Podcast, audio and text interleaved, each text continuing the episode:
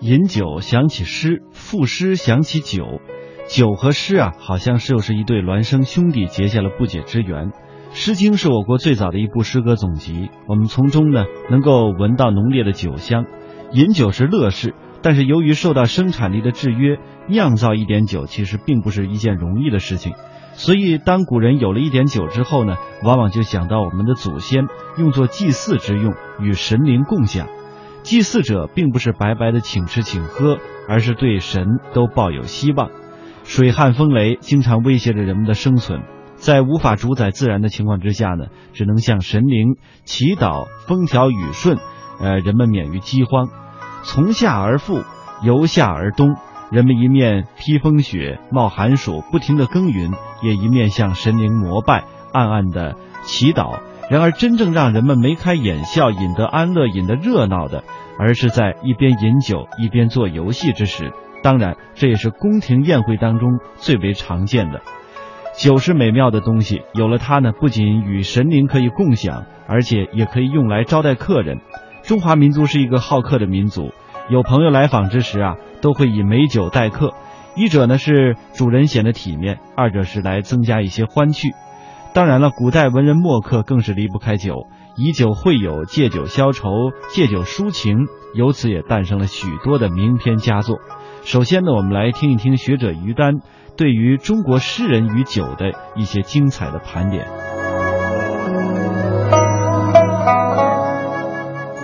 一位一位的诗人捧起酒杯的时候，总会引起一种心事。曹操说。对酒当歌，人生几何？譬如朝露，去日苦多。慨当以慷，忧思难忘。何以解忧？唯有杜康。人生的忧愁可能接踵而至，那么酒能够减去多少烦恼？我们在酒里面怎么样去诗意纵横呢？我们一路看来。中国人的诗酒从来不分开，从有九龙之誉的蔡邕到九虎谢玄，以酒浇胸中块垒的阮籍，天生刘伶以酒为名，一个一个的人都呈现出他的风采，有酒即醉。曾不吝情去留的陶渊明，可以在等待酒成的时候摘下头上的葛巾露酒，而酒仙李白飘洒一生，酒圣杜甫在酒里咽下了多少心中的隐忧？醉吟先生是白居易，醉翁是欧阳修，自酿美酒的苏东坡，虽然他的酒量真的是很小，但是他留下多少？爱酒的佳话，他的好朋友黄庭坚曾经说：“东坡老人翰林公，醉时吐出胸中墨。”这个人襟胸之间的学问笔墨，只有在他酣畅的时候，才可以一一的流露。陶渊明是个以酒写心的醉相公，所有的这些人。都与酒有关。中国诗人在酒中的美事，简直是列举不尽。接下来，我们就来说说这文人和酒的话题。竹林七贤，竹林七贤未尽之际，政局不稳。当时的文士呢，为了逃避祸患，他们就沉湎于酒。如果说饮酒是乐事，但是他们的这一杯酒是饮得有一些痛苦的。当时文人集结社会，少谈政治，而是以酒解愁。而到了唐朝，是诗歌的鼎盛时期，更是诗酒文化融合的出神入化的时期。诗仙李白更是被称之为酒仙，可谓是无酒不成诗。杜甫在《饮中八仙歌》当中这样写道：“李白斗酒诗百篇，长安市上酒家眠。天子呼来不上船，自称臣是酒中仙。”即使是充满了现实主义的情情怀的杜甫，也难免在独酌成诗当中这样写道：“醉里从为客，诗成绝有神。”关于诗酒在唐朝的深刻的内涵，接下来我们继续来听学者于丹的详细品读。说到诗酒纵横的年代，一定要看见那个酣畅淋漓的大唐盛世。大唐的酒意是什么样的呢？人们相逢意气的那一瞬间，如同王维写的《少年行》：“金风美酒斗十千，咸阳游侠多少年。相逢意气为君饮。”戏马高楼垂柳边，目意相逢，意气相投。马一拴，上楼喝酒，何等的豪奢呀！只有一个青春无敌的时代，人们的内心才有这样简单的爽朗，人的心中才有澎湃的天真，没有被世事蹉跎。所有的酒都来的那么直白，所有的酒来的都毫不犹豫。这样的酒，其实。在大唐的时候比比皆是。再看看大唐的边塞，葡萄美酒夜光杯，欲饮琵琶马上催。醉卧沙场君莫笑，古来征战几人回。醉卧的那一刻，生命已经不足惜了，人的名垂千古。那样的一种浩荡壮志，其实是跟他心中酒的酝酿直接相关的。酒在大唐集中表现在一个飞仙的身上。我们今天提起来，总会想到酣畅的李太白。李白一语可以概括他的人生，叫做“常见一杯酒，男儿方寸心”。我们想出来的这位飞仙，左手擎着酒杯，右手抚着长剑，浩荡的那种气概，就是他的诗篇，这就是他的素描。酒几乎是他的一种信仰。谁提起李太白？都会想起他的《将进酒》，君不见黄河之水天上来，奔流到海不复怀。君不见高堂明镜悲白发，朝如青丝暮成雪。人生得意须尽欢，莫使金樽空对月。看看这三句话的跌宕，黄河之水自天而降。奔流到海，一去不返。我们的空间呀，如此广阔。高堂明镜，朝如青丝，暮成雪。镜中已经改变了他生命的容颜。我们的时光呢，又如此匆忙。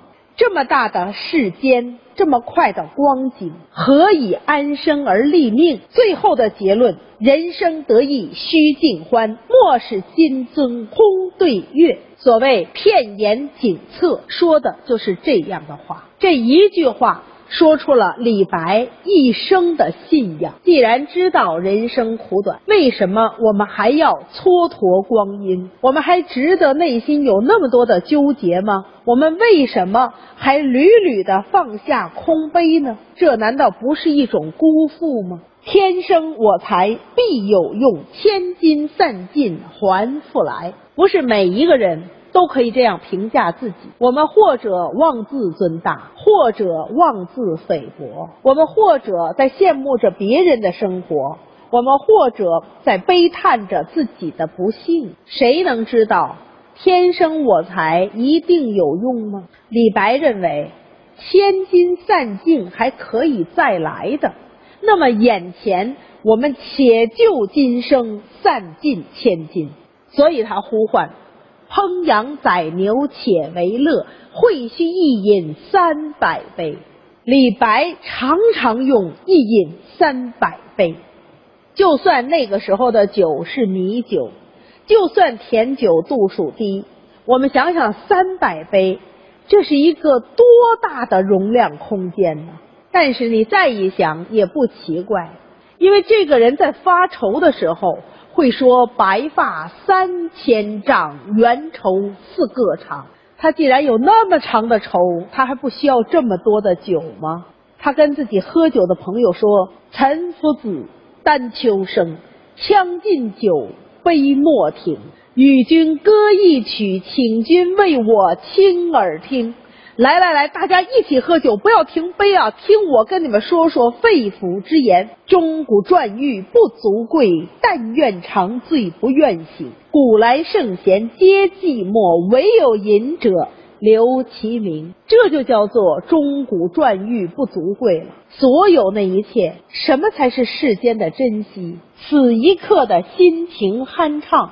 那是千金不换。对李白来讲，杯中之物可以消忧，倜傥千古。之所以成为李太白，没了酒就没了他的精神。李白的诗可以陶醉古今，关键是我们值得陪他酣畅今生。一个酣畅今生的样本是杜甫：“莫思身外无穷事，且尽生前有限杯。”李白要喝的酒是一杯一杯算出来的，他就算是百年三万六千日，日日须饮三百杯，他也没有觉得喝够。杜甫这样一个顿欲沉雄的诗人，其实为酒他也可以做得很癫狂。朝回日日点春衣，每日江头尽醉归。其实这个时候，杜甫在做左拾遗。这是他生命里难得一段好时光。就这样，他还能够下朝回来就直接进了当铺，典当了衣服干什么呢？换酒喝。这个诗是杜甫写在春日曲江。他说：“飞花乱点正愁人”，就是跟这首诗一起写的。所以呢，有人分析。他就算是典当衣裳，他应该是典冬衣呀。